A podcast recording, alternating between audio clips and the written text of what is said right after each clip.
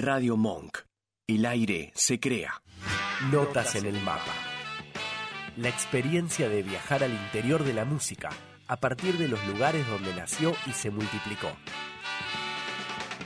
Una apasionante recopilación de historias reveladas por los surcos del vinilo y por los testimonios de los autores, productores, empresarios, intérpretes, periodistas y fans con algo que decir. La gloria y el ocaso. El esplendor y la miseria. Lados B que acaban siendo A. Los creadores y los que copian. El negocio y el circo. No es solo, ni es siempre rock and roll. Idea, conducción y producción. Generación por tres. Acompañamiento e inspiración. Tres. Y multitud. Así comienza nuestro itinerario de hoy.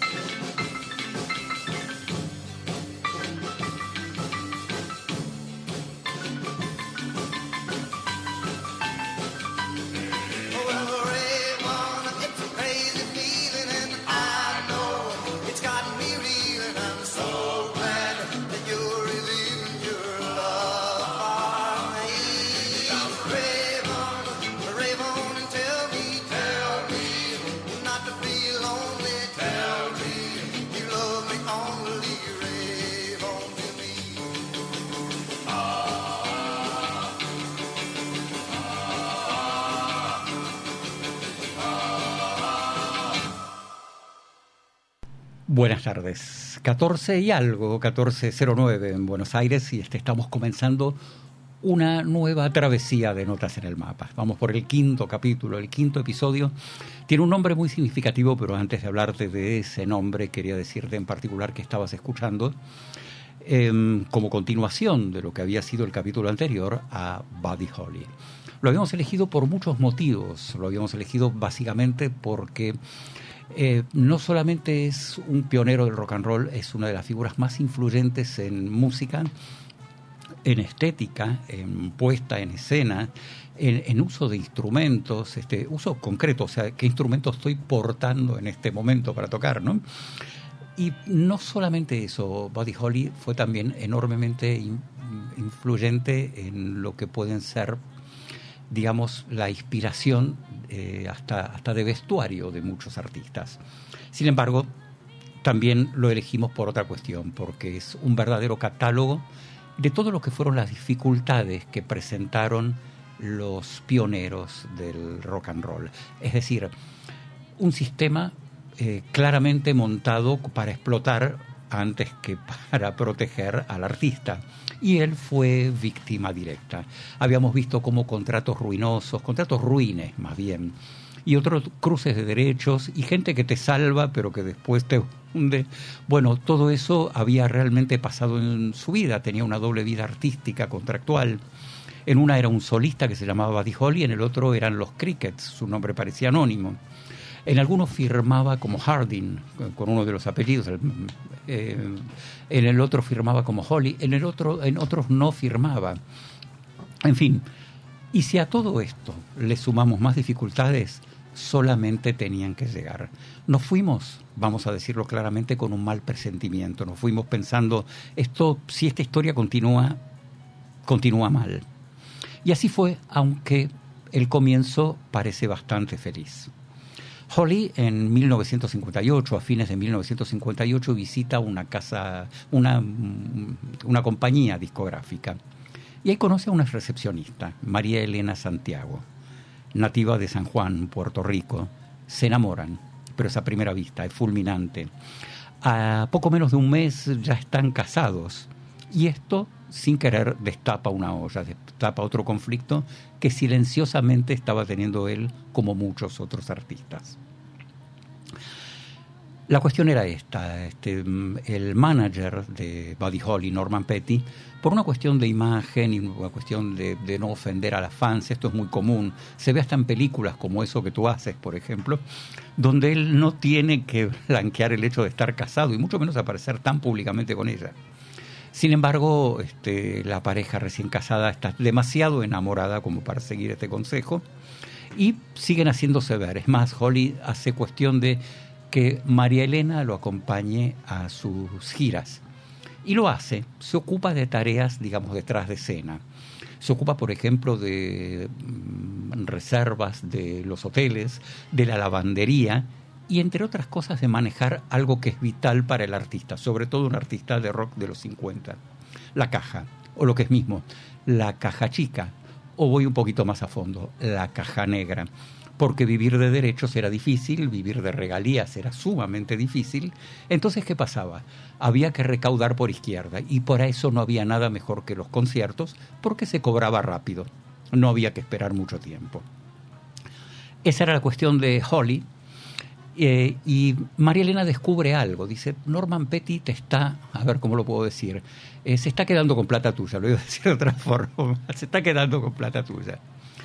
Cuando lo empiezan a investigar resulta ser bastante cierto, este, él está desviando derechos hacia, mm, hacia su propia cuenta antes de pagárselos a los crickets y en toda esa demora con algo se queda. Petty se defiende diciendo, y bueno, sí, pero es todo tan informal. Eh, sí, esto se lo vamos a escuchar a decir también a Jerry Wexler en algún momento con Aretha Franklin, o más bien con Ted White, su marido. Pero en ese momento es lo que plantea Petty, que después finalmente se declara insolvente. ¿Cómo lo va a resolver Holly? Más giras. ¿Qué pasa con las más giras? Más sistema turbio. Aparece un promotor de espectáculo que le consigue algunas, pero primero va por él diciéndole, mira, dame un porcentaje más, si no, no te consigo. Y después le dice, ah, pero el, hecho de habértelas conseguido me convierte automáticamente en tu manager. Rarísimo todo esto, pero pasaba, no, pasa, todavía sucede.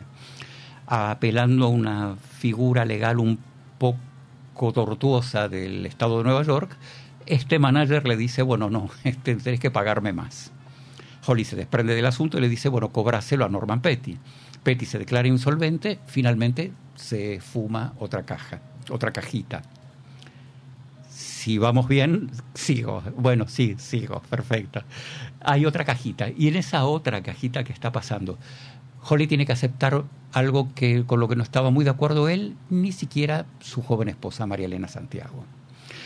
Acepta participar de la, eh, perdonen mi corta memoria, la Winter Dancing Party, que era un tour musical hecho en autobús que iba a recorrer 24 ciudades en 24 días.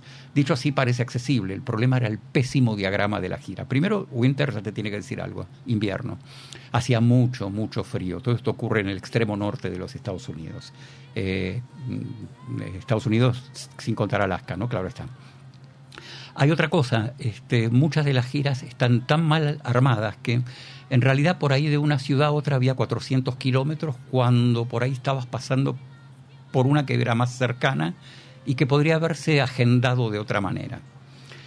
Si algo terminó de conspirar fueron los autobuses, el pésimo estado de los autobuses, que no calefaccionaban lo suficiente, con temperaturas polares. Pero cuando digo polares hablo de hasta menos 30 eh, centígrados, ¿eh? no, no Fahrenheit. Y entonces, bueno, ocurre más problemas sobre los problemas. Llega un momento que la gira se vuelve cansadora, algunos de los artistas este, tienen este, hasta gripe o tienen algunos problemas como esos, y es así como este, mm, del, digamos, el grupo de gente que está participando se va diezmando, se va acortando. Se van prestando entre ellos, entre bandas, y entre una de esas bandas no estaba solamente eh, Buddy Holly como figura principal. Dion DiMucci, Dion y los Belmonts eran unos, y después los músicos que se prestaban y un chico de 17 años, de ascendente hispano, llamado eh, de verdadero nombre Richard Valenzuela, más corto Richie Valens para, para el público en general. 17 años, este, poco dominio del español, se cría en Los Ángeles en realidad, pero en su casa empieza a escuchar repertorio tradicional de su país. Y entre ese repertorio tradicional hay una canción que incluso tiene algunas frases un poco inconexas. Hoy vos escuchás una poca de gracia y otra cosita. ¿De qué estamos hablando? Dos escaleras para subir al cielo, una grande y una chica. Y arriba y arriba por, y arriba iré, por ti seré. Suena un poco raro y no se debe al castellano vacilante de Valens.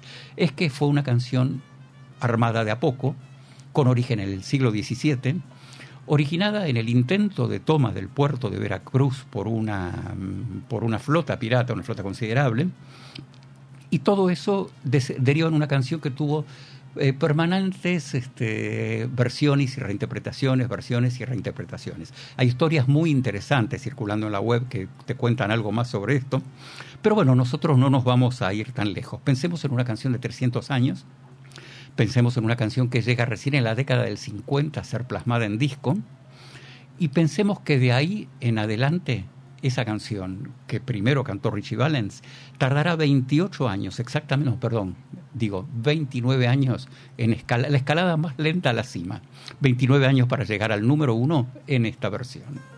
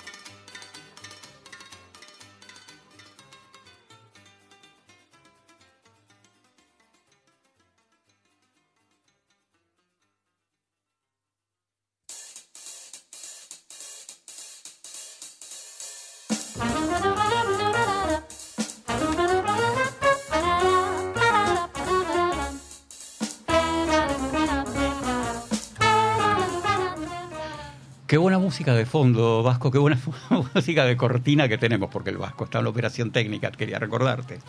Eh, en este caso no sé quiénes eran, hasta ahora nos acompañaron a veces Miles Davis, y hoy... En este, en este caso, muy buenas, muy buenas tardes, Quique, ¿cómo estás? Estamos escuchando Ornithology de Oliver. Bien, bien, bien, da gusto. Uno no, uno va, uno no, no va tan solo cuando pasan cosas así. ¿Y qué dije? ¿Ir solo? Yo no estoy solo hoy. Hola, Quique. Un placer estar contigo. Carla. Carla está con nosotros. Este, y bueno, ella se ha sumado a este proyecto. Nosotros somos Generación por Tres. Primeramente porque estamos siempre procurando ser, este, digamos, representar en el estudio de alguna manera eh, tres generaciones que fueron marcadas, atravesadas por la música. Primer mandamiento. Quienes están aquí y los artistas, por supuesto. Hay otras cosas más que estamos representando. Somos todos, en inmensa mayoría, aplastante mayoría, que digo, que mayoría absoluta en este momento, agentes de viajes. Entonces somos personas que tienen conexión con eh, la geografía, el mundo, viajar, moverse, haber estado ahí o fingir estar ahí, porque muchas veces como en toda profesión, hay un poco de mentira con convicción. Totalmente. Y se aprende de lo que uno lee, lo que uno estudia, y nos imaginamos que estamos ahí, cuando no podemos estar físicamente. Claro, pero y a veces compramos ilusiones porque dentro de todo se vende algo tan subjetivo como un viaje, y esto es, este, es así. Eh, y por último, bueno, ¿qué nos une? Nos une la comunicación y nos une, bueno, la música que ha sido un patrón, un vaso comunicante que hemos tenido permanentemente. Así fuimos surgiendo a la idea de tener este programa, tener notas, tomar notas en el mapa, notas musicales o manuscritas, como quieras. Y así fue como llegamos, con la libertad que nos da la radio, a desplazarnos por el tiempo y por el espacio como queremos y aterrizamos en 1958, primero con Buddy Holly, y después habíamos escuchado la reversión de una canción que había popularizado Richie Valens en 1958 y se llamaba eh, La Bamba. La Bamba por los Lobos. Los Lobos, una banda mexicana, este, de, origen mexicano también. Y ellos se radicaron en California, ¿no? Correcto, radicados en Los Ángeles. Ellos sí hablan español, Valenzuela, Valens no hablaba ya español, este, esto es interesante eh, no es justamente lo que después se conocería como Tex-Mex, que es este, algo que tiene origen entre Texas y México, por eso el nombre. Recién habíamos escuchado Holly, que Holly hacía mucho Tex-Mex justamente, siendo lejano de pura ley. Ahora bien, eh, con el tiempo vamos a escuchar a Question Marks and the Mysterians o Sam Shaman the Pharaohs, o sea, otros grupos que tienen este, un pie claramente arraigado en el Tex-Mex psicodélico, pero no adelantemos las cosas porque estamos acercándonos a un muy mal momento. Estamos hablando de una gira ruinosa, el Winter Dancing Party. Las cosas no estaban saliendo bien. Este, y en algún momento, hacia la mitad de la gira, alguien toma una decisión. Holly está cansado. Está cansado, sí. tiene que soportar temperaturas extremas. Muy, muy bajas, 30 grados menos, eh, bajo cero, el no sé, las condiciones de, los autobuses, ¿no? Que, que, no estaban buenas, que no, no estaban calefaccionadas. ¿Y qué deciden entonces? deciden alquilar un avión. Un avión. Porque por lo menos por una vez te este, van a sortear las 400 millas de distancia que hay entre ellos y el próximo concierto. Repito, el diagrama fue desastroso, o sea, se podría haber hecho otra cosa, pero, en fin, el, el apuro... En esa oportunidad, perdón, Quique, eh, la esposa, eh, Marilena, no nos acompaña a esa gira, porque ella anteriormente los acompañaba y acompañaba a su marido, pero dado a su situación de embarazo, que ya estaba, decide no ir. Decide no ir. Quedarse porque era perjudicial para su salud, ¿no? La temperatura tan alta, tan baja, eh, todas las condiciones que conllevaba ese, ese tipo de giras medio desordenadas, decide no, no ir y no lo acompaña. Claro, claro. Y es más, hasta se opone en parte, pero, pero eh, que tiene 23 años, vamos a decirlo. Muy este, jóvenes, muy sí, Sí, sí. Dice, bueno, no, pero espera, tenemos que vivir de algo porque tengo todo tengo todo en el aire. No está embargado todavía, pero está todo en el aire. No le venían saliendo bien las cosas. No, eh, no, no, no, no. Y a esto sobrevive el talento puro. O sea, en el caso de él, sobrevivió el talento. Lo que hubiera ganado en plata como influencer pensemos nada más que Elton John usaba lentes porque lo imitaba a él.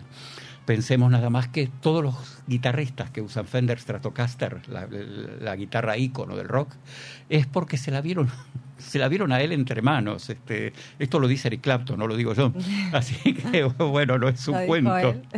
Lo dice Jimi Hendrix también. Este, pero bueno, en fin, los, muchos dicen, la primera vez que vi una, una Fender Stratocaster se la vi tocar. Bueno, hoy un influencer hacía fortuna con esto, pero no eran tiempos de influencers. No, totalmente.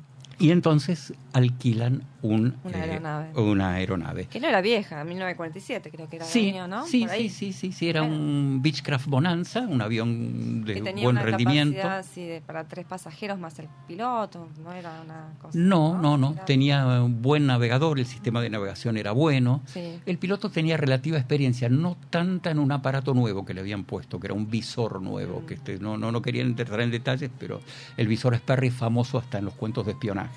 Este, pero ese, ese, ese, eso es lo que él tiene a mano. Pero, en definitiva, eh, alquila la avioneta incluso a un precio relativamente accesible. Pensemos en valores de la época, por favor. Hoy es ridículo, en aquel momento no lo era tanto. 36 dólares aproximadamente, más o menos. Exacto. Por plaza. Exacto, 36 por plaza. Él está dispuesto a hacerlo y decide compartir el gasto. Bueno, a ver, ¿quién viene? Y ahí hay decisiones. Este Waylon Jennings, que sobrevive, es un músico de la banda que se había unido a él, en algún momento le cede el puesto a Big Bopper Richardson, que es este cantante, jockey, y el hijo después tendría un papel muy importante en lo que pasaría después, que fue la investigación. Y el otro puesto se lo discuten este, eh, Tony Allsop y justamente Richie Valens. Richie Valens. Uh -huh. 17 años. 17 años. Se lo sortean, esto no es mentira, esto se ve en la película La Bamba, Tremendo. pero también, este, también es verdad, se lo sortean, no sé si a la moneda o a los dados, y Richie sale de ahí diciendo, qué bueno, alguna vez tengo, algunas veces tengo suerte. El destino, ¿no? La suerte se cortó cuando se acabó el show del 2 de febrero, y esto creo que era en Mason City, Iowa, o allá iban, perdonen la, el problema de memoria. Sí, sí. 055 mm, del 2 de Del febrero. 2, casi 3. La banda se desplaza hacia, eh, Holly se desplaza hacia el aeropuerto con Valens y Richardson, con Big Bopper. Claro. Eh, el avión parte normalmente, se pierde en la oscuridad, pero hay algo que empieza a sonarle mal a la torre de control. No se reporta de inmediato. Claro. Entonces, este, emite inmediatamente la alerta, o sea, todo se hace en tiempo y forma, pero es tarde para todo. Muy poco tiempo después, creo que a las 9.55 de la mañana siguiente, en un campo de maíz, por Sí, zona sí. maicera, nevado, Todo nevado. Aparece la nave totalmente destrozada. Totalmente. Destruida. Destruida al punto que el, el impacto es prácticamente de frente. Sí. Eh, no nos queremos detener en cosas así que son hasta feas, ¿no? Desde el punto de vista, pero vamos a ver qué es lo que viene detrás de esto. Sin embargo, el ala sobresale y tiene claramente pintada la matrícula La de la nave, como para que no quede ninguna duda. Y este, la cola, famosa cola en vez de los Beechcraft Bonanza, este, perdonen, somos agentes de viajes, sea, tenemos alguna, bueno, pero bien, este, entonces también eh, desaparece por completo Desaparece. y los tripulantes han sido despedidos de la- de la- del avión. Totalmente. Los tres. Sí. Es más, habría una teoría por la que uno habría estado más lejos y habría sobrevivido, pero no fue así. No. No hay No, sobrevivientes no hubo sobrevivientes. y fue todo en el momento. Una tragedia. María Elena se entera en las peores circunstancias. Peores circunstancias, embarazada por los medios. Ella se entera. Por la televisión. ¿no? A través de los medios, en el cual, bueno, obviamente queda choqueada, eh, sin poder creer lo, lo ocurrido. Creo que ni asiste al funeral. No asiste, no asiste, no. No. No, no, no. No. no, lamentablemente pierde el bebé. Eh, Y pierde el bebé al poco tiempo. Rehace su vida al poco tiempo, Sí, se casa se con otra con- persona, se divorcia, Se divorcia. pero ella siempre queda unida por siempre a la memoria de su, su primer marido, al punto que este, después es una...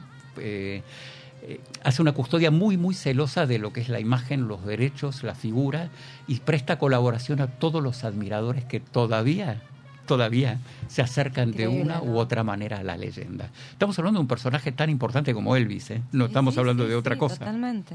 Hoy ella, 90 años, ¿no? 90, 90 y Vive en vive en Dallas. en Dallas. Sí. Algunos te lo reportan viviendo en San Juan de Puerto Rico, pero no es cierto, ella vive en, En Dallas, Dallas. eso es cierto. Después de haberse peleado con Peggy Sue Herron, Peggy Sue eh, le dio el nombre a una de las canciones de Holly, después salió boqueando que había sido el gran amor de, de- de la vida de Buddy Holly. Mentira, lo había sido del baterista de la banda. Claro. Mm. Y bueno, esas cosas que se rumorean. Pero el 3 de febrero tiene un significado muy importante para casi toda una generación. Em, por supuesto que es recordado, o por mucha gente, digamos, con un tono un poco erudito y otro poco popular, como El el, día que se murió la música. Exacto, el día que la música murió. Eh, la vigencia de semejante artista no convalidaría semejante cuestión.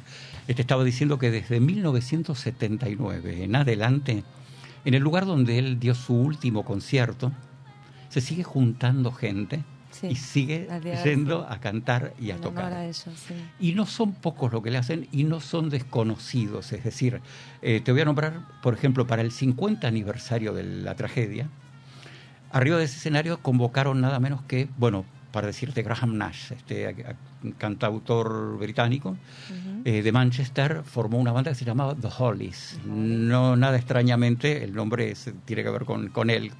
Así como los Crickets. Así como los Beatles, los escarabajos, todos tienen, todos tienen que, tenían que ver con él. Con él.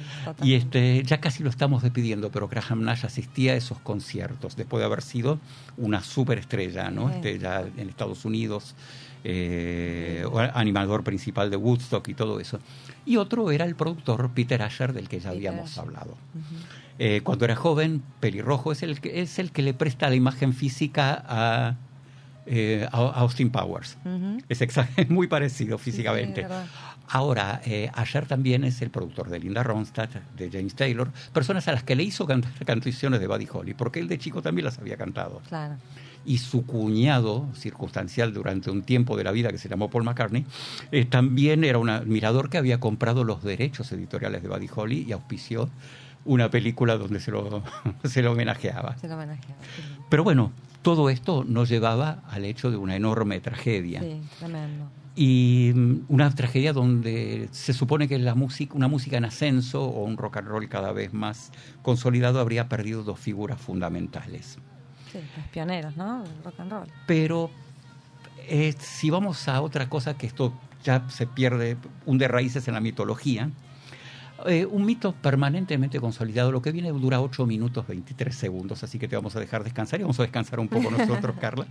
Sí, sí. Pero lo que viene este, tiene que ver también con otro de esos mitos típicamente rockeros. Te van a decir, ¿sabes qué? Este, la aeronave tenía un nombre, todas las aeronaves tienen un nombre de Todas, bautismo, los barcos también lo tienen, ya vamos a hablar de esto más adelante, pero bueno. Eh, decían que la aeronave se llamaba American Pie. American Pie. Que- Temazo. falso, falso, no era así la cuestión, pero en realidad este, eso figuraba como título de una de las canciones que justamente proclama oficialmente el día que la música murió. Esto es de 1971.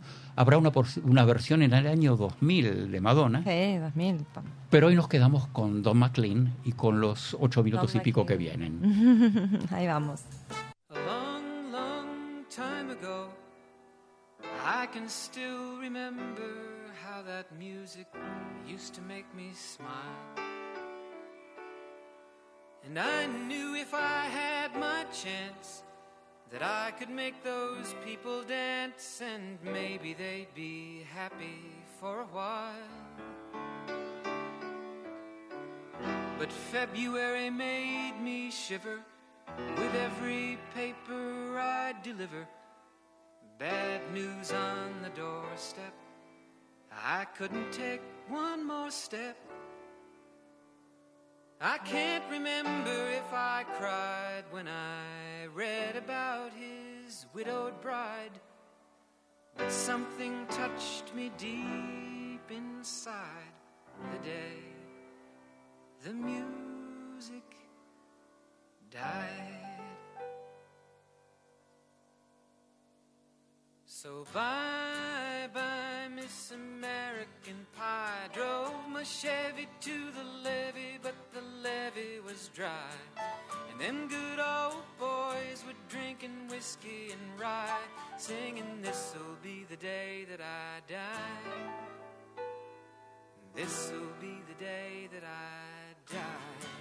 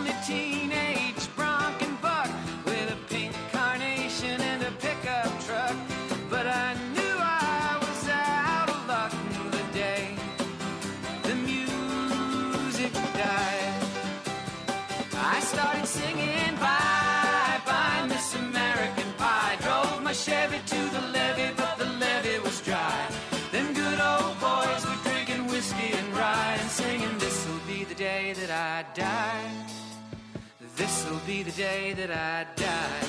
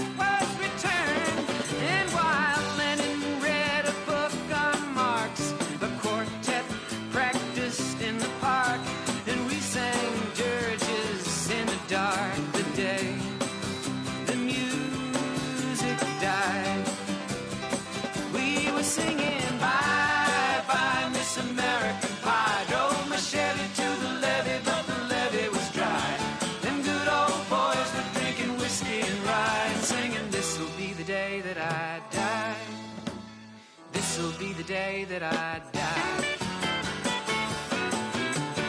Helter skelter in the summer swelter, the birds flew off with a fallout shell, Eight miles high and falling fast. It landed foul on the grass. The players tried for a forward pass with the jester on the side.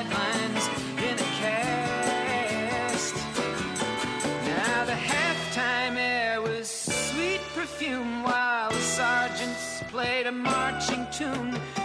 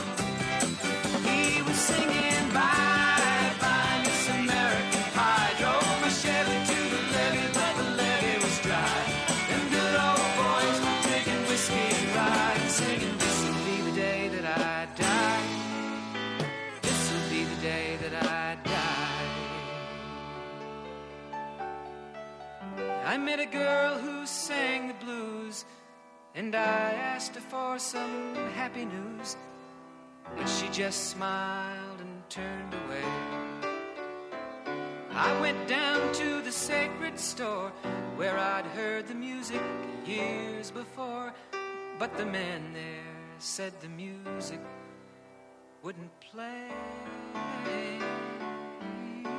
And in the streets the children screamed, the lovers cried, and the poets dreamed, but not a word was spoken. The church bells all were broken.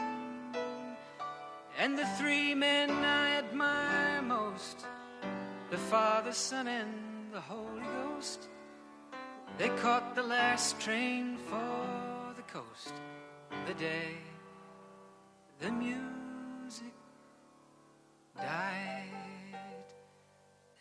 were singing, Bye, bye, Miss American Pie. Drove my Chevy to the levee, but the levee was dry. And them good old boys were drinking whiskey and rye, singing, This'll be the day that I die. This'll be the day that I die. They were singing, Bye, bye, Miss American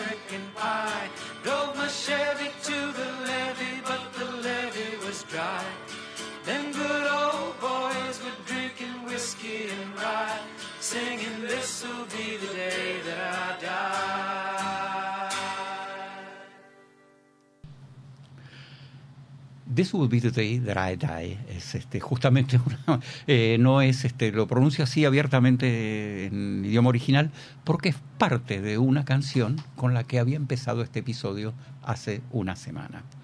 That will be the day, ese será el día, es una de las canciones más exitosas de justamente Buddy Holly, una de las dos personas que fallecen en ese trágico accidente al que Don McLean le atribuye el extraño poder de haber dado por muerta la música. Habíamos hablado de 8 minutos 23 y eso no es poca cosa. Primeramente porque las radios jamás recortaron la duración de la canción. Nunca la editaron, cosa que es bastante común. Este, un artista, sobre todo cuando ya está muy encaminada a la industria del long play, del disco de larga duración, los temas duran más y las FM tienen un formato que soporta mucho más los temas de duración larga. Pero este en particular tenía un porte comercial por el cual se suponía que este no era bueno que durara tanto. No fue así, no fue editada jamás la versión. Y no solamente eso, sino que tiene un extraño récord, porque es el tema más largo que alcanza la primera posición, hasta que alguien le arrebata el récord. Se lo saca Taylor Swift, Taylor Swift. Ah. con una canción que dura 10 minutos. Qué bárbaro. Así, pero durante 50 años. Pero así. claro, eso te iba a decir, después de cuántos años. Después de 50 años, este, mucho más que el récord de salto en alto de. Javier Sotomayor. Así que muchísimo más que eso. Pero bueno, en cuanto a lo que fue la concepción de una canción larga, difícil, wordy, dicen en inglés, o sea, letrosa, digamos, para llamarlo entre nosotros, cargada, pero recontra plagada de metáforas y todo, hubo que llegar a todo un acuerdo previo. Por ejemplo, cosas del productor. El productor es una persona fundamental en lo que es un disco. Sí. Había decidido que McLean, que era un cantautor en ascenso, tiene dos canciones importantes. Una es Vincent, dedicada a Vincent eh, Van Gogh, y la otra es Empty Chairs, que va a dar mucho que hablar el día que la tratemos, este, porque va a formar parte de una historia donde va a salir hasta Julio Cortázar involucrado. Así que bueno, pero McLean entonces, este, el productor decide no ponerlo a la guitarra, pone a otra persona, lo pone a Dave Spinoza, con dos Z. Personaje importante porque era muy amigo de los Beatles, Claro. era colaborador de Paul McCartney, incluso le produce creo que uno de los discos, no el mejor, ciertamente, y aparte de eso tiene otra vinculación con los Beatles. Se dice, Se dice. se dice, ¿Qué se dice? la ¿Que parte... había relación? Dicen que Yoko Ono, bueno, con, claro. Sí, sí, sí, sí. Ya habíamos tratado las andanzas con Julie de John Lennon por Los Ángeles, que Mm. no eran pocas. Pero bueno, se ve que yo, Yoko se dice que ha tenido su contrapartida y este hombre ha puesto bigotes, un aire muy, muy, muy mediterráneo, muy italianizante. Se ve que le había pegado en el corazón. No sabemos hasta qué punto esto puede ser cierto, pero bueno, vamos a dejar en el se dice.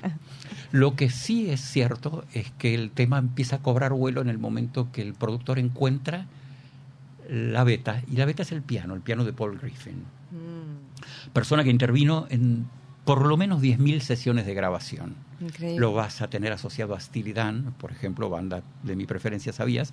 Este, pero, pero bueno, el inicio este, y el final de American Pie son obra de él y es el que le da un poquito, le, le- le da la impronta.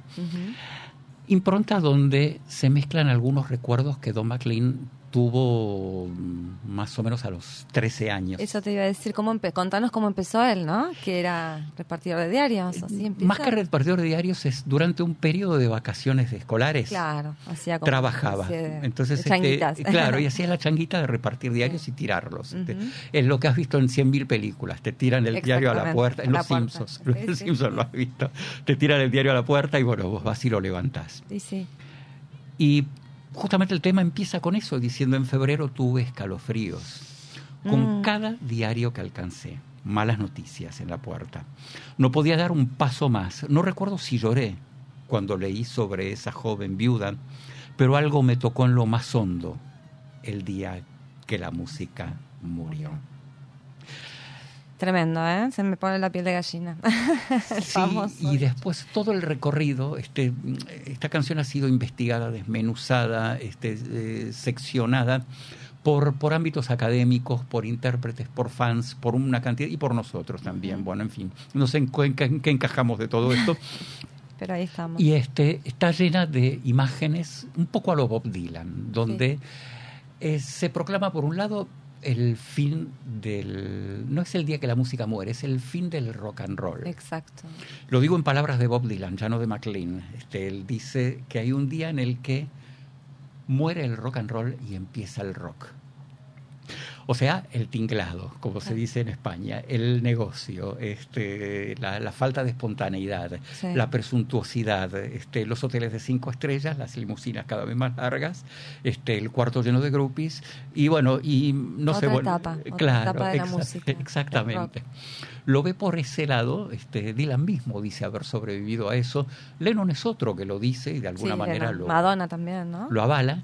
Y bueno, y si hay alguien más que lo avala, con una visión un poquito menos todo tiempo pasado fue mejor, es precisamente Madonna, Madonna. porque ya este, graba nuevamente Sí, eh, American Pie. American- Nada casualmente, Carla, en febrero. En febrero. En febrero ella graba, este, publica American Pie. Mm.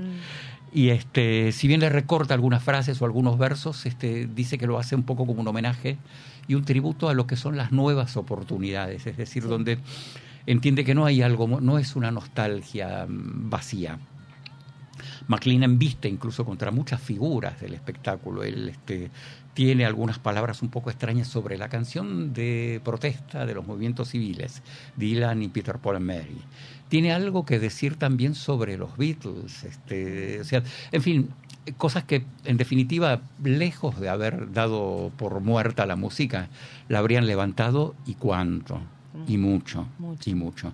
Pero, eh, en fin, este, también es muy cierto algo, es decir, bueno, sobre esa música que, mm, que teóricamente se ha vuelto menos espontánea o menos inmediata o demasiado competitiva para ser espontánea, este es un poco el punto que se rescata sobre esto, eh, no hay que olvidar que también se vive un periodo donde primeramente este, hay talento, hay creatividad, hay un estímulo permanente a tratar de sobresalir, a veces de la forma que sea, y otras con argumentos válidos o legítimos como son justamente la creatividad y la innovación. Y sí, y hasta la provocación es arte, Sí. ¿por qué no?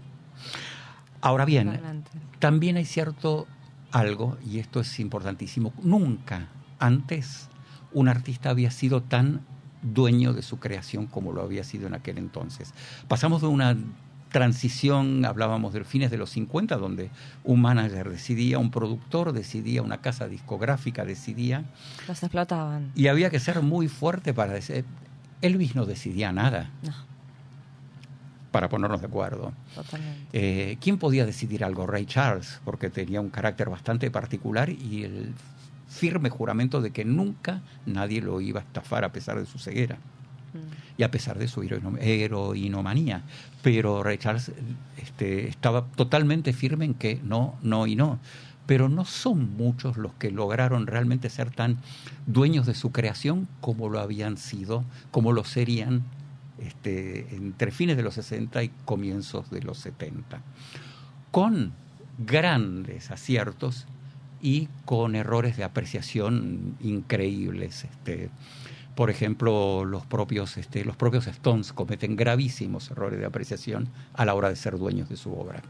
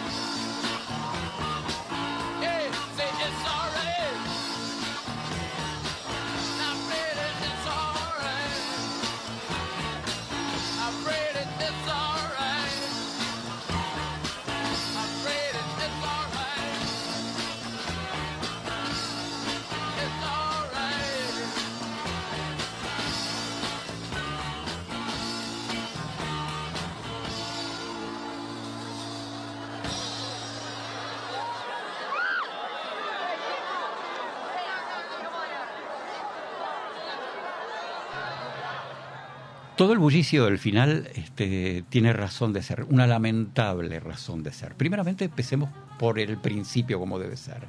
Escuchamos al principio a Mick Jagger diciendo a la gente: sit down, sit down, keep cool, eh, quédense piolas, este, sentaditos, sentaditos. Y, no es por nada. Este, todo esto empieza con una Buena intención mal medida. 6 de diciembre de 1969. Ujú. Bueno, acá qué pasa. Los Rolling Stones eh, terminan su gira americana ese año con un show gratuito, ¿no? En un eh, autódromo que estaba cerca de la ciudad de San Francisco. Exacto. En, supuestamente iban como a hacer un documental, ¿no? De eso se filmó un documental. De que eso se, filmó un documental. Como una de las canciones que dejamos fuera hoy, que se llama Gimme Shelter, Dame Refugio. Claro. Así se llama el documental y el documental lamentablemente retrata algo que no hace más que captar el clima. Si nosotros escuchamos un tema, si vieran atentamente el video, verían muchísimas cosas de lo que podría Pasó. haber llegado a ser la locura, la informalidad, la improvisación, el vale todo, bueno, el está todo bien loco de, del hipismo de fines de los 70. Claro. Bueno, ¿qué pasó esa noche? Descontrol, locura, ira de la gente. Y una pésima organización y una decisión muy poco feliz. Primeramente el escenario está a muy baja altura. Claro. No llegaba al metro de altura, entonces este, la gente la tenía muy cerca.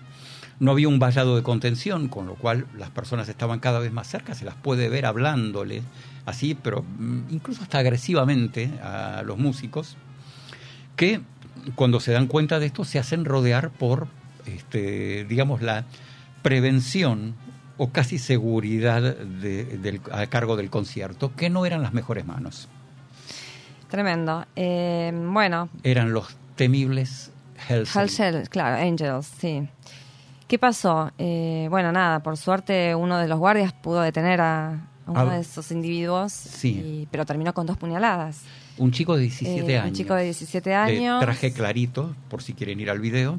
Se llama Burgess Meredith, eso no lo dice. No, Burgess Meredith, no, por favor, que dije Meredith Hunter. Burgess Meredith es el entrenador de Rocky. Ah, claro. no, por favor. Bueno, no, parecido, No, no. El, el viejo no. pingüino de Batman. Que, mil pingüino. disculpas. No pasa no, nada. No, este era Meredith Hunter. 17 Tremendo, años. 17 años. Armado. Armado.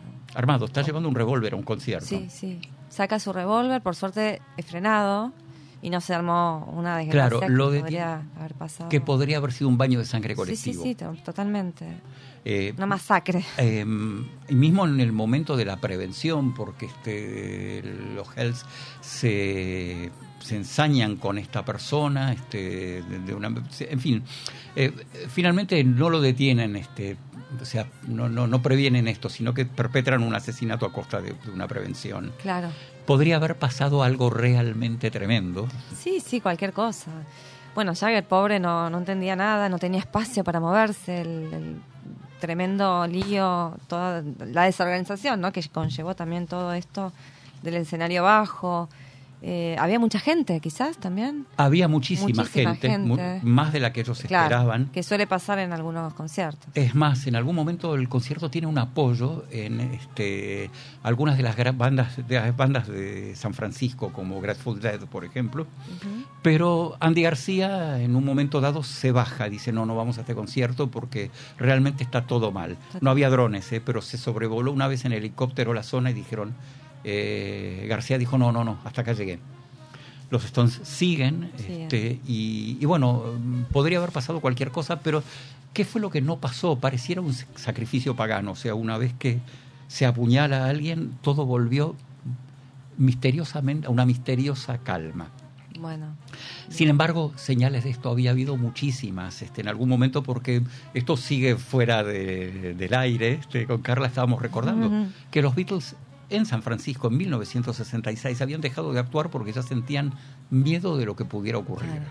Y sí. Y no son los primeros, o sea, no- no- no, eh, hay muchísimas más casos, pero quizá puede ser un poco simbólica, pero los Stones habían ignorado una señal seis meses antes. Exactamente. Jagger eh, había también ofrecido ¿no? el hecho de hacer un, un concierto eh, gratuito en Hyde Park en Londres, ¿no?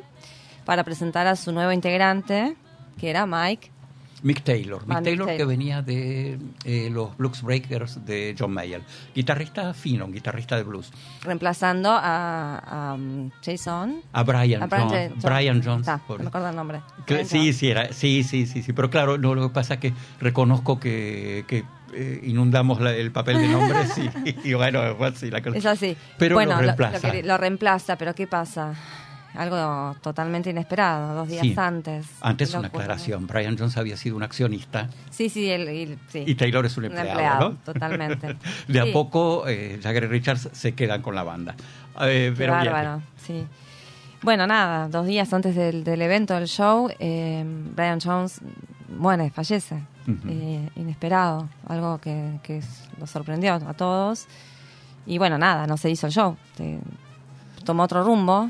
Sí, En sí, este en realidad- momento hicieron como un tributo, ¿no? Algo. Sí, sí, sí, sí, sí, un tributo donde eh, primeramente había más bandas invitadas Sí. y entre eso, bueno, el, el- por supuesto el, el acto de cierre iba a ser de los de, de Rolling Stones, pero antes de eso Mick Jagger dijo, bueno, voy a leer algo en honor a Brian Jones. ah, Eh, todos los meses previos a esto no convalidan la historia, es una historia bastante turbia, pero sí, sí, sí, sí, sí. Y si hablábamos de amantes, podríamos quedarnos en eso porque teníamos que hablar de Anita Pallenberg, entre otras, pero bueno, eso es otra historia. bueno, eso.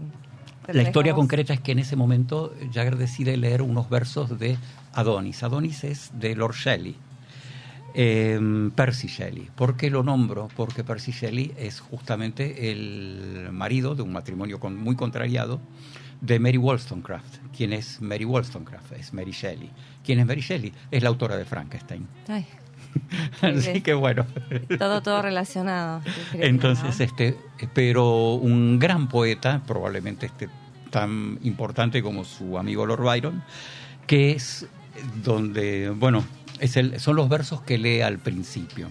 A todo esto aire trágico, porque son autores muy trágicos, iban a ir acompañados de un momento donde resurgiría la vida. Y la coreografía decía que la vida iba a resurgir con 2.500 Ay, las mariposas. Contanos lo de las mariposas, por favor. 2.500 mariposas blancas. ¿Pero qué pasó con esas mariposas? Pasaron varias cosas. Primero que no fueron fáciles de, de elegir porque las autoridades de Hyde Park le dijeron, sí, este, pueden soltar las mariposas, pero tienen que ser de un determinado eh, grupo o de una determinada especie que no debe contaminar al resto. Es decir, cuidado con que colonicen o invadan o destruyan especies. De hecho pasó. No murieron, pasó. pero algunas fueron, este, aparecieron como muertas, ¿no? Pagaron tributo al rock and roll de aquel entonces. De aquel entonces. Pagaron tributo al rock, como lo llama Bob Dylan. Sí. porque la cosa fue tan pésimamente organizada que bueno, que de esas 2.500 mariposas, algunas levantaron vuelo, Y otras no. otras tuvieron un vuelo muy errático y otras jamás salieron Jamás de salieron. la jaula. Ese era el pop de los 70, había perdido mucha espontaneidad, se había vuelto algo pretencioso y para ser sinceros y para verlo desde alguna forma, creo que lo mejor todavía, todavía estaba en los surcos. A ver.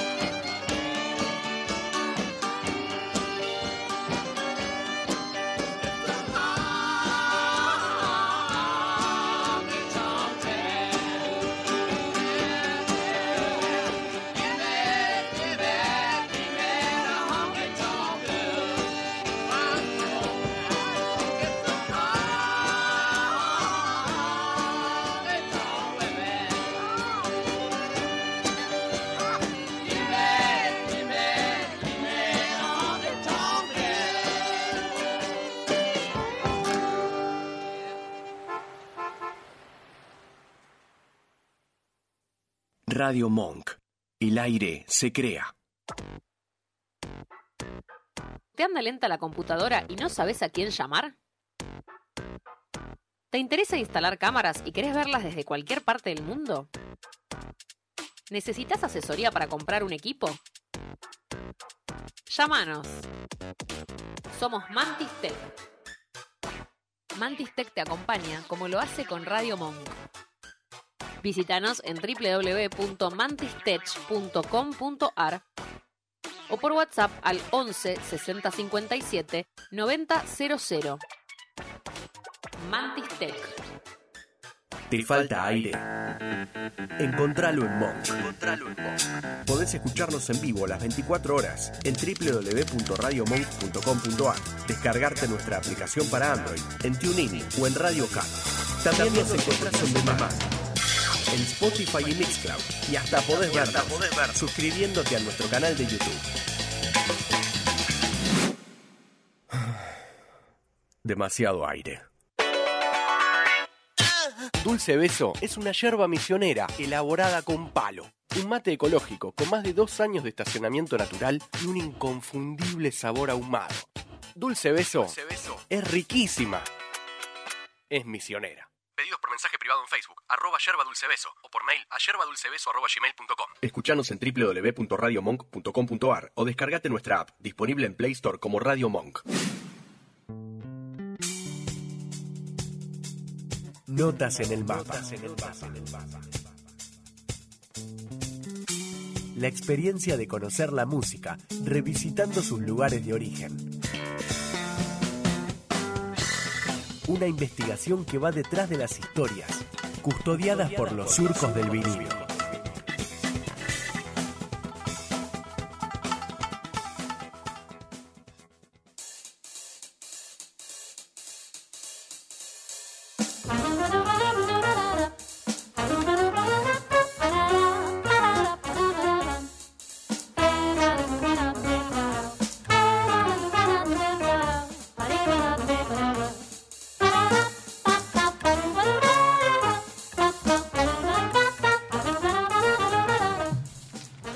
Sí, sí, nos habíamos quedado este, hipnotizados con la música de fondo. Este, todo, todo un descubrimiento. Sí, sí. Y así es como nos fuimos distrayendo. Cosas de radio, este, cosas que no se ven.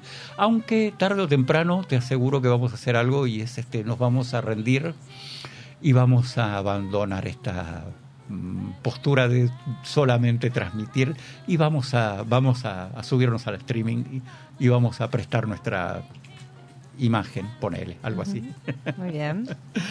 Pero no sin antes decirte, lo bueno de todo este rock, que no era rock and roll, estaba en los surcos, sin ninguna duda, y en la creatividad.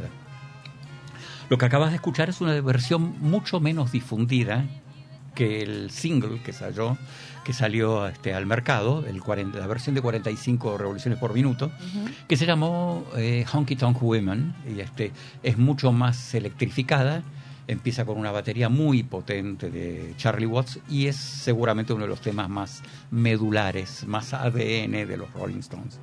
Esta versión es mucho más tranquila y es una versión este, para, este, ¿cómo se puede decir? Este, una, una versión para, para, para el álbum nada más. Menos acústica, ¿no? Por. Mucho más, este, claro, mucho más inspirada en, este, sin instrumentos electrificados Claro. y aparte en una clave mucho más country este, en cuanto al- a la manera más country más blusureño en realidad Claro. Eh, hay detalles interesantes que te hablan de cómo grababa una banda y cómo grababa otra digo esto por una razón algunos quieren algunos sostienen que este, los este, Stones Lennon entre ellos copiaba a los seis meses algo que los Beatles habían hecho Sí, decía eso se. Claro. Decía, por ejemplo, que curiosamente la Revolution del álbum blanco es acústica y la que sale al mercado es eléctrica.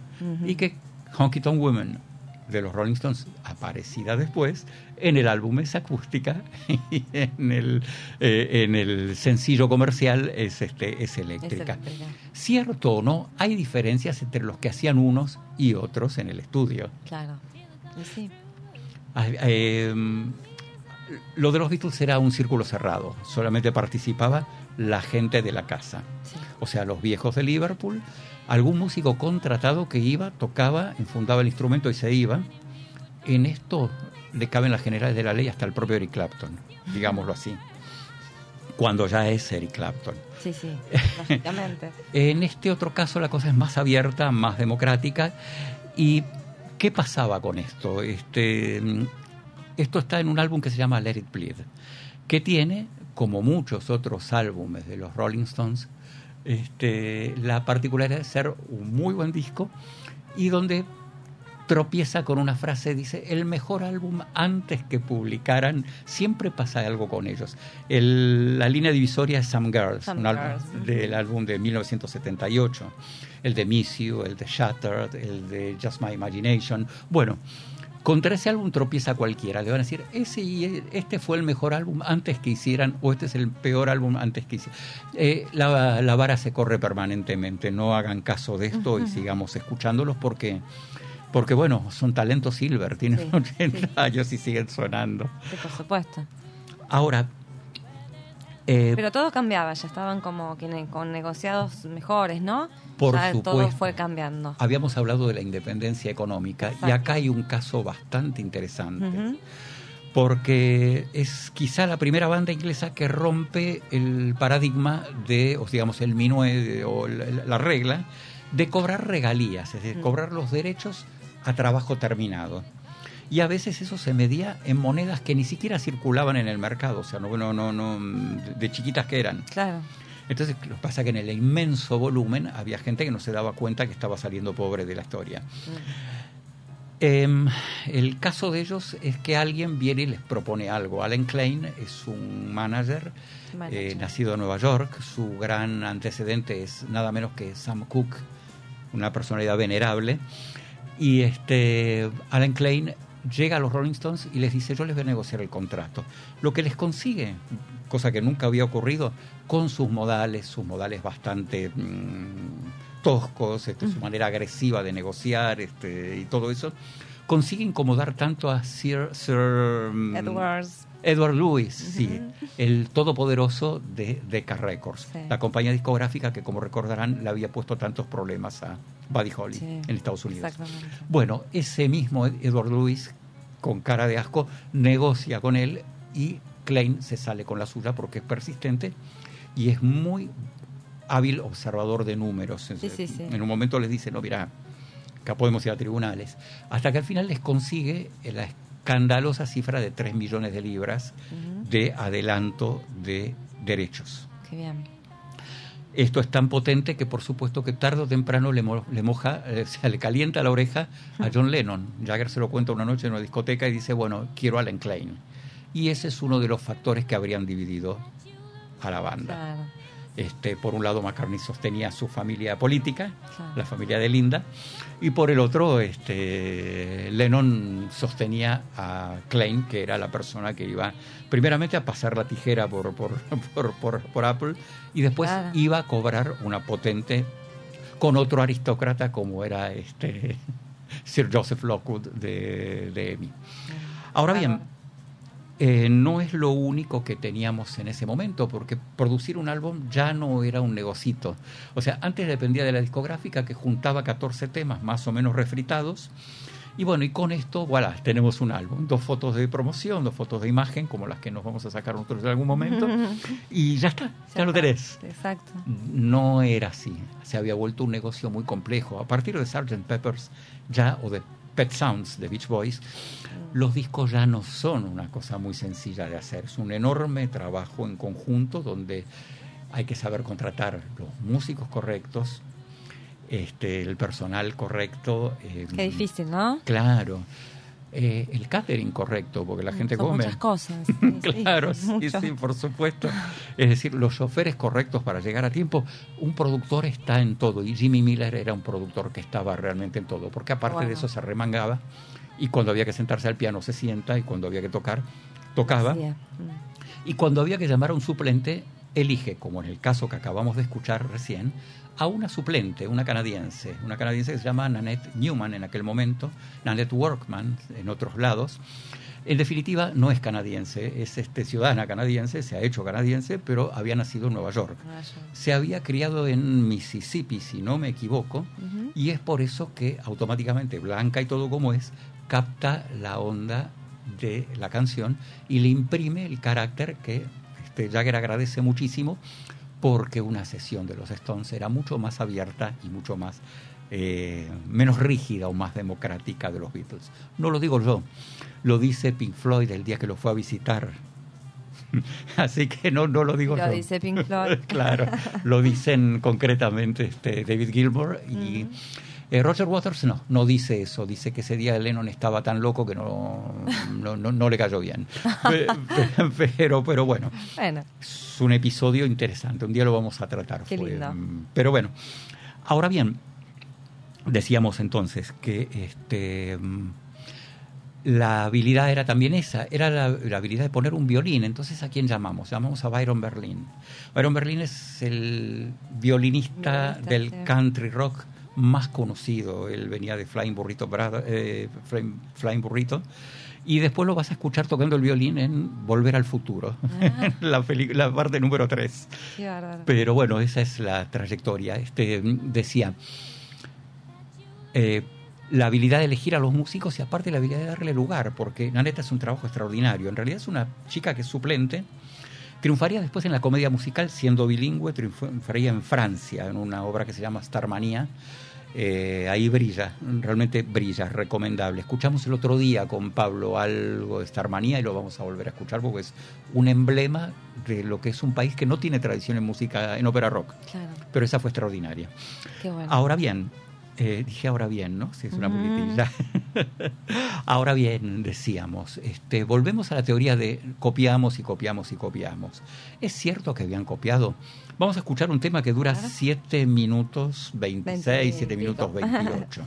Bien. Si pensamos que tiene una estructura que podría vagamente hacerte recordar a Hey Jude, que dura 7 minutos 11, vas a decir, y bueno, no, Lennon tenía razón. No sabemos si tenía razón. En realidad, eh, lo que vas a escuchar es muy ambicioso. No solamente interviene Nanette, también interviene todo un enorme coro, el London Bach Core, es decir, el coro Bach de Londres divino. eh, que es invitado al principio y que realmente vista el tema y después le da todo a una le da otro color le da otro nervio y para mí esto no es una revisión de Hey Jude sino que son Rolling Stones auténticos con una enorme este acompañamiento primero de un coro y de una cantidad infinita de colaboradores de los que que generalmente eran personas que habían sido, se habían ido de Estados Unidos porque no soportaban más al productor Phil Spector. y después hacer una gran carrera en, como productores. Jack Nietzsche es uno, eh, Jimmy Miller es otro. Este, son muchas las víctimas de Phil Spector, todos menos John Lennon, Ah. de que lo elige como productor después. ¿no? Claro. Eh, los Beatles en parte también lo son. Este, Let It Be está Sí. manoseado por él. Pero basta de manoseo, escuchemos al coro Bach y después escuchemos un corno francés, existen esos instrumentos, y después escuchemos a los Rolling Stones.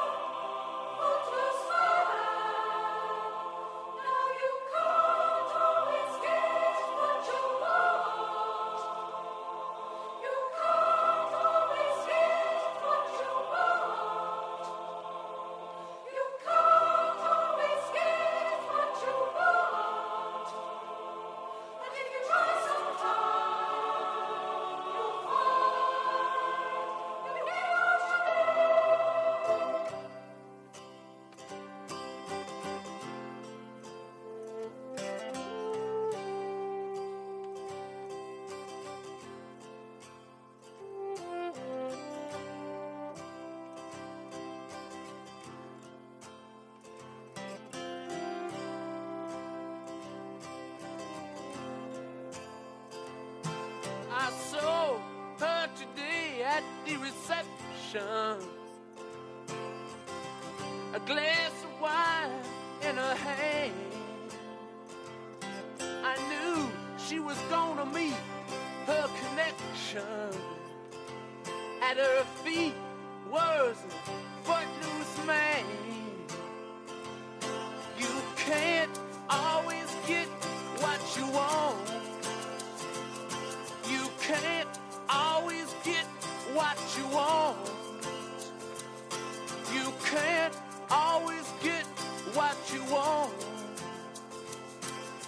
try sometimes, you might find.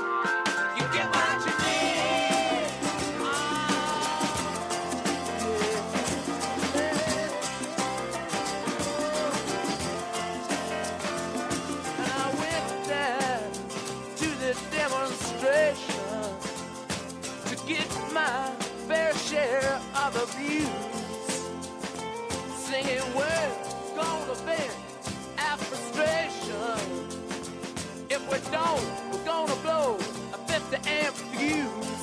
Sing it to me. You can't always get what you want. You can't always get what you want. You can't always get what you want. But if you try sometimes, will you just fly, fly?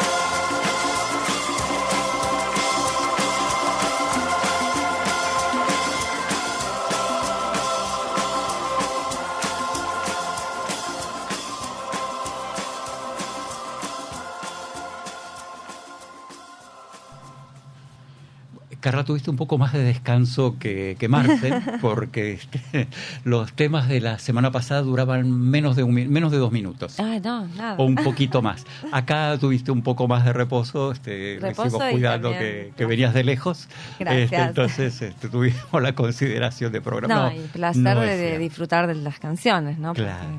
Pero no, no, en verdad no era así. Esto ya estaba programado de Sí. antemano y había sido inspirado en una cantidad de conversaciones que eh, he tenido con, con gente del staff, este, concretamente. Muy bien. eh, con sí, sí, sí, sí, correcto. Este, con, con Luli, con Lourdes y con Sofi, este, hemos hablado mucho este, para poder armar este, Linda. este programa.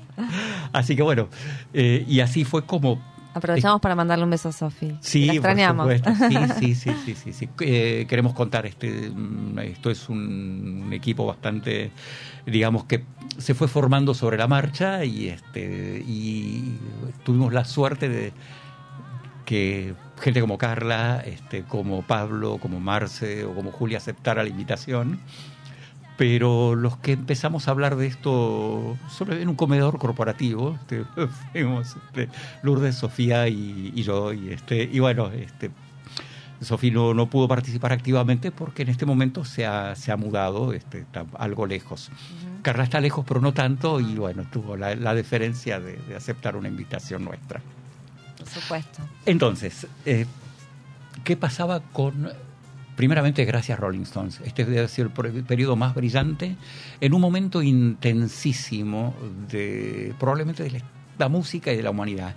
Son tiempos en el que el hombre está pisando la luna. Mientras tanto, acá en la Tierra, en una mansión en Bel Air, que ocurre un crimen espantoso, este, asesinan a cinco personas y no se van sin pintar en las paredes con sangre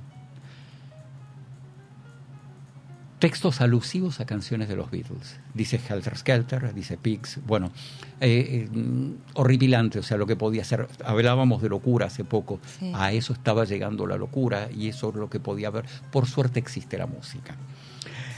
Eh, música que por otra parte también tenía, en el caso este de Mick Jagger y de mm, Jimmy Miller, el productor, un acierto, un acierto que era la confirmación del lugar donde había que grabar.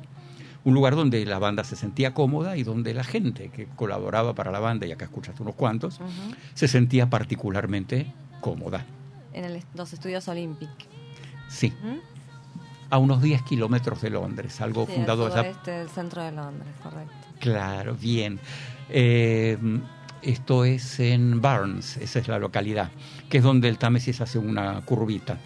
Lejos, bastante lejos de donde habíamos estado con Juli, que era en Waterloo Sunset, que era donde está el London Eye, donde está la estación Waterloo, donde está el Royal Festival, Festival Hall, y ahí nos encontramos con Elton John primero, con Ray Davis, este, pero ahora vamos a otro lugar donde quizá no escuchaste a ninguno de los dos, porque Aquí no creo que haya estado Elton John, acá no creo que hayan estado eh, The Kings, pero sí hay mucha otra gente Más del por la- pop, ¿no? Eh, mm, con gente que, que aprovechando pero- la excelente calidad de las instalaciones, ¿Qué nos han pasado? YouTube, eh, The Cure, ¿qué más?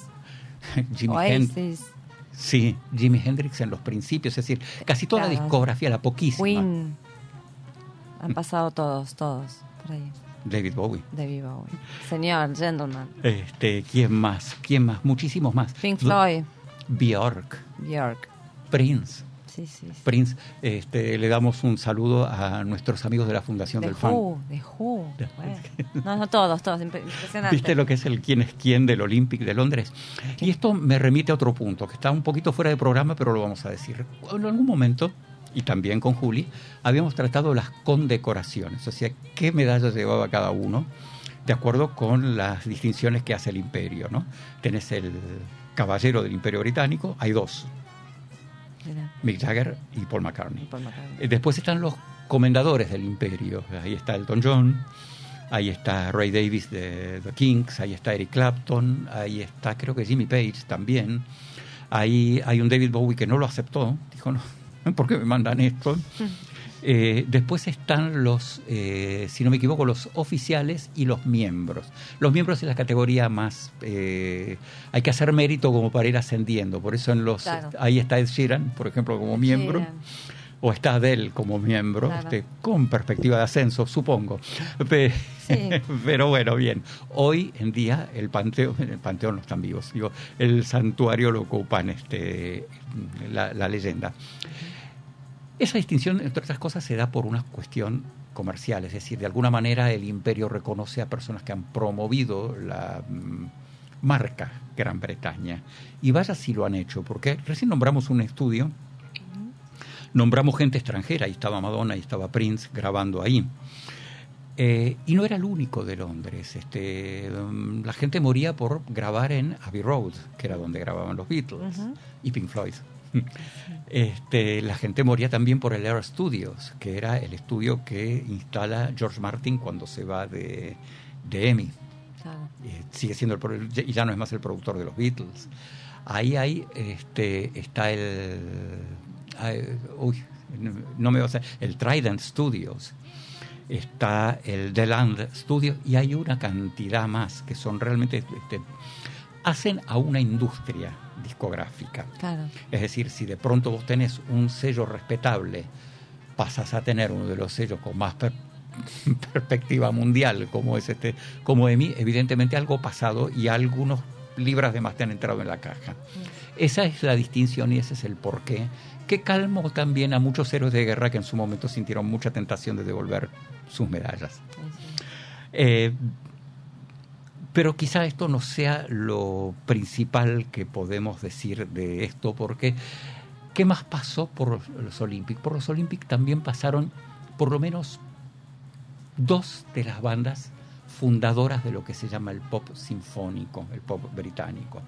Hasta ahora habíamos llevado adelante un programa donde habíamos hablado de rock, donde habíamos hablado muchísimo al principio de rhythm and blues y soul, cosa en la que particularmente me especializo, por eso fue que tuve una cierta injerencia en esto, este, lo siento, pero bueno, lo hice, Este, y lo voy a seguir haciendo. Pero bueno, también existe una corriente que también haría la cuestión de la sofisticación de la música. Perdón, sofisticado es una palabra extraña, porque sí podría significar adulterado también, y no es eso, sino la complejización. Claro. O sea, la- la- la- la- ya la no espontaneidad, la alta elaboración Sí, sí. y todo. Y en esto hay dos bandas que tienen un papel fundamental. Una de Birmingham, no la vamos a tratar hoy o la vamos a tratar en forma indirecta, pero sí nos vamos a meter de lleno y con justo mérito por una banda, primeramente de culto, dos justamente, injustamente olvidada o relegada, digamos, como un segundo plano. Y tercero, bueno, creo que recién hace unos un año tomó otro, digamos, otro reconocimiento al fallecer este Gary Brooker, que era el compositor eh, principal, al menos musical, ya vamos a ver de qué hablo. La voz principal, esa voz cascada, que es la misma voz que después hace, va a ser copiada por Peter Gabriel en Genesis o va a ser copiada por muchos autores del pop británico. Y esta es una banda de Essex, de una localidad cercana al mar. Ujú. Este, empiezan su carrera como muchos otros, como una banda de rhythm and blues, o sea, una banda de orientación negroide. Tienen un cierto éxito con un cover de otro grupo. Lo mismo le va a pasar a los Moody Blues. En algún momento la cosa se empieza a caer y empiezan a darse cuenta que ese no es el camino. El camino es una enorme competitividad. Y eran tiempos de competitividad. Eran tiempos. 1967 Mm. verano del amor, así se lo llamó. Es el tiempo en el que surge el Festival de Monterrey, ahí la gente conoce a Otis Redding y a Janis Joplin en toda su dimensión. Es el momento de The Who, es el momento de Jimi Hendrix, este es el momento de Sgt. Pepper Lonely Hearts Club Band, es el momento de eh, días de días pasados del futuro de Moody Blues. Eh, son días, son días. Y bueno, hay que sostener la parada. Es una parada muy brava. este, hay que estar ahí. Hay que estar. Es- son los días de Some- Something Else de The Kings. Acá escuchamos la Waterloo Sunset con este con, con Julia. Así que este, entonces bueno, eh, como verás, este son un momento en el que hay que saber competir. Y sí. Y una banda que se llama Paramount, o sea que ya eso ya, Monte, ya, ya te está hablando de que tiene una, una- una- cuestión medio clásica. Sí. De pronto empieza a cambiar de nombre. Sobre el nombre hay miles, especula- miles de especulaciones. ¿Por qué demoró tanto en presentarlos? No lo sé. Estoy hablando de Procol Harum. A muchos no les significará nada, a otros les signi- significará mucho. Cuando empiecen a sonar te va a significar mucho, Ujú. mucho, mucho más. Ahora bien. Podría haber sido el nombre de un gato, dicen algunos.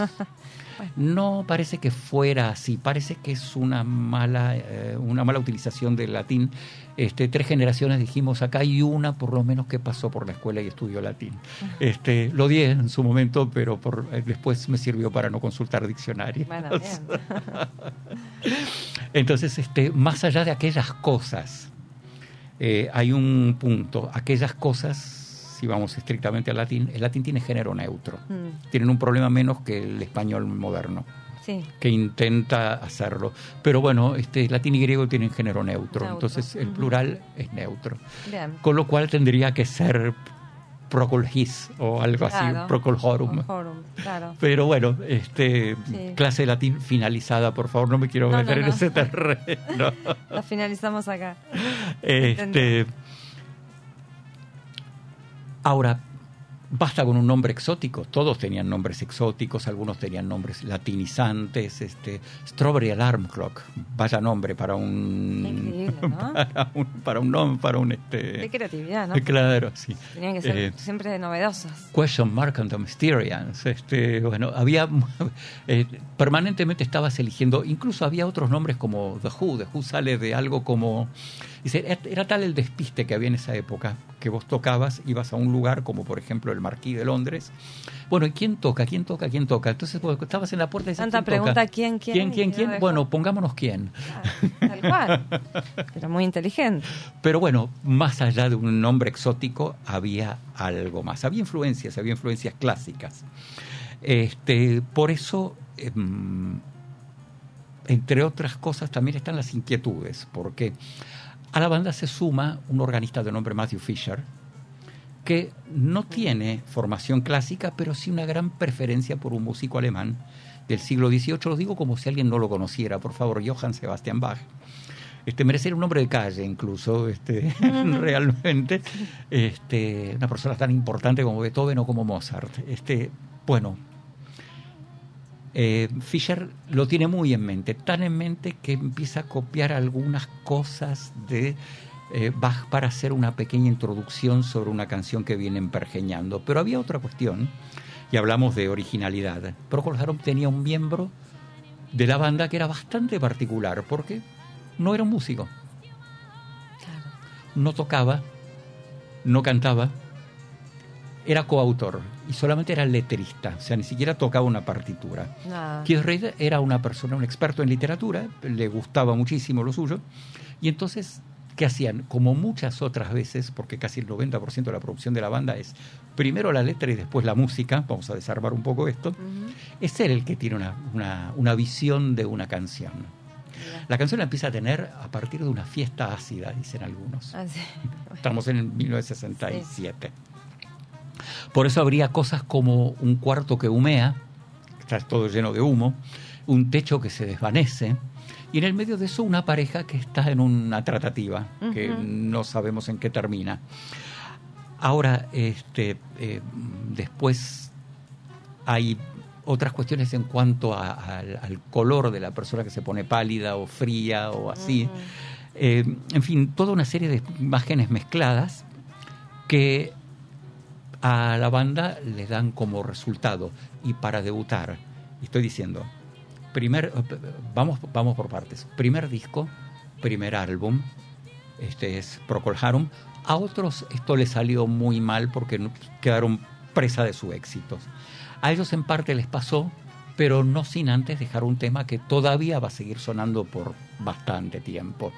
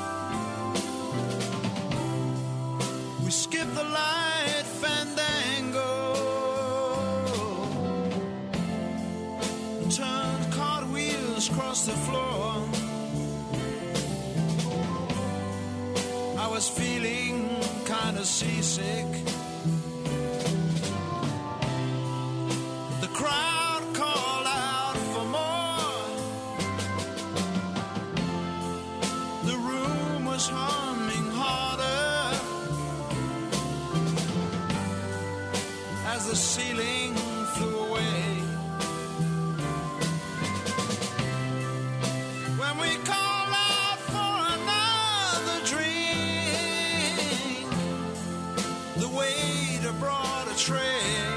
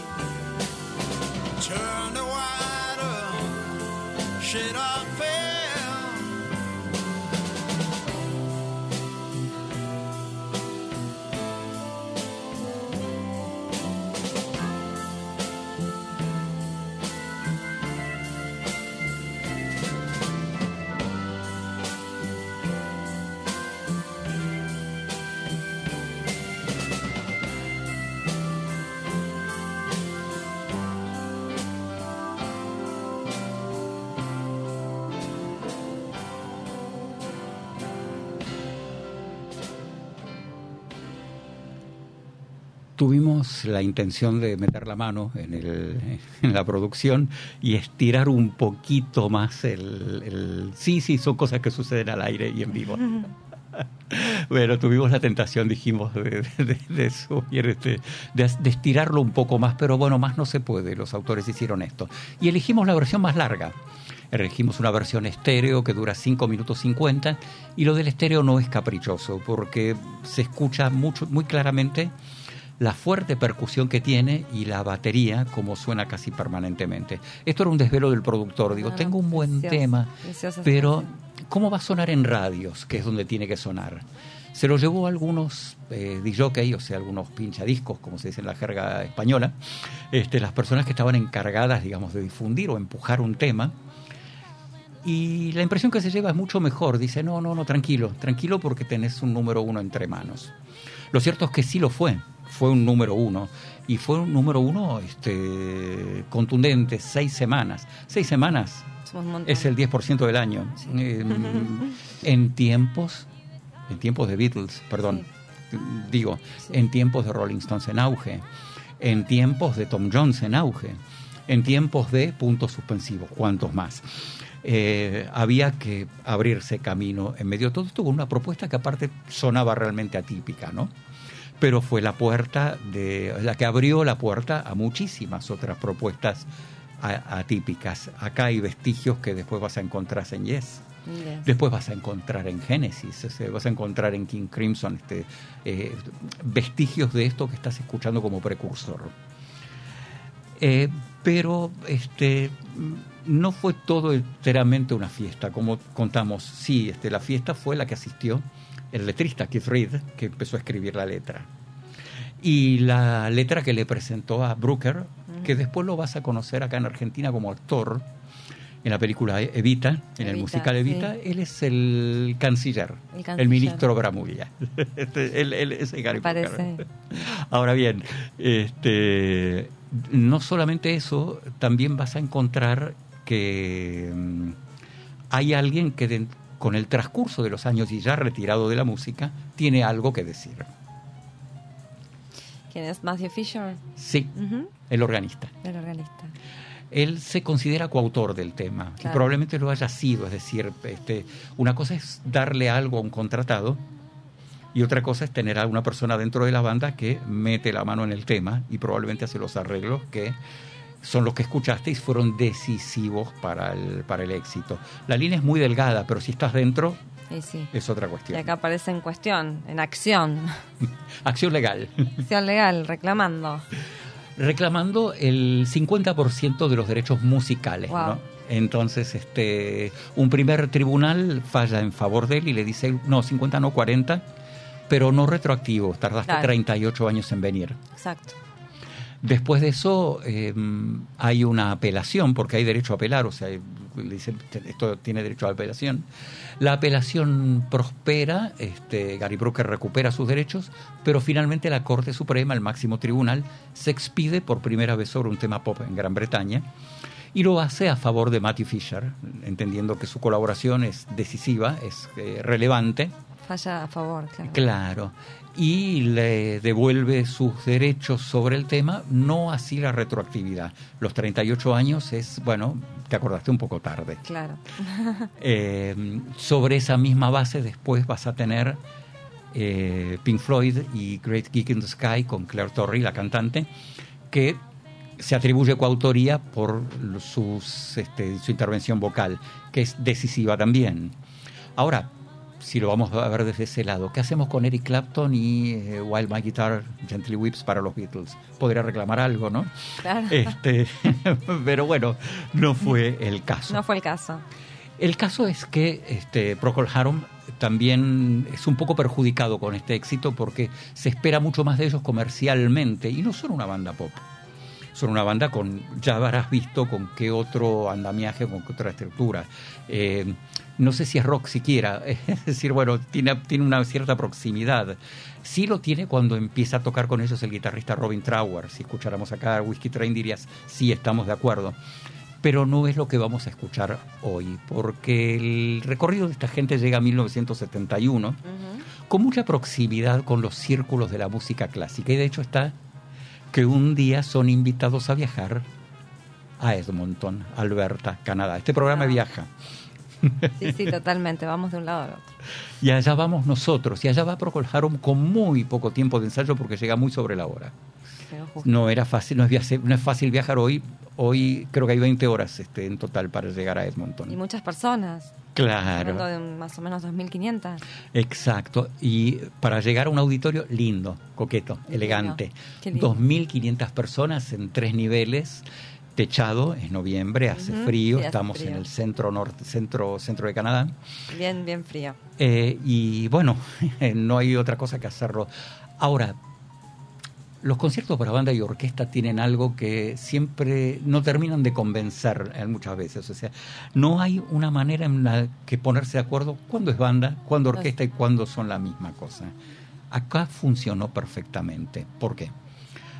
Eh, no se presentaban solos, los esperaba la Orquesta Filarmónica Filarmónica, nada más y nada menos, ¿no? de Edmonton y los preparaba con el trabajo muy, muy, muy ensayado.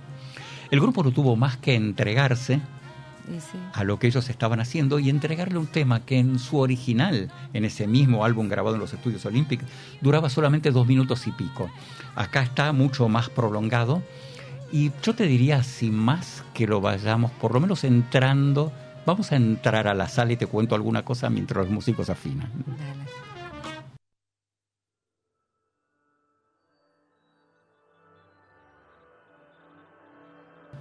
Ahora sí, estamos en el, en, en el, en el auditorio del jubileo de Edmonton, Canadá. Divino. Eh, hay un quinteto que no tiene sus miembros originales, solamente aquí están Gary Brooker y BJ Wilson, el baterista, y Keith Reed, miembro, letrista, al que se le había ocurrido toda esta saga importante sobre un conquistador, en inglés se dice igual, de origen hispano, que va a morir en una playa Mm. un poco patéticamente, otro poco solemnemente. Hasta en su muerte es digno e impone respeto. Lo que estás escuchando detrás son los ensayos y los ajustes finales para un tema que había sido ensayado una única vez y está sonando como lo escuchás. Qué divino.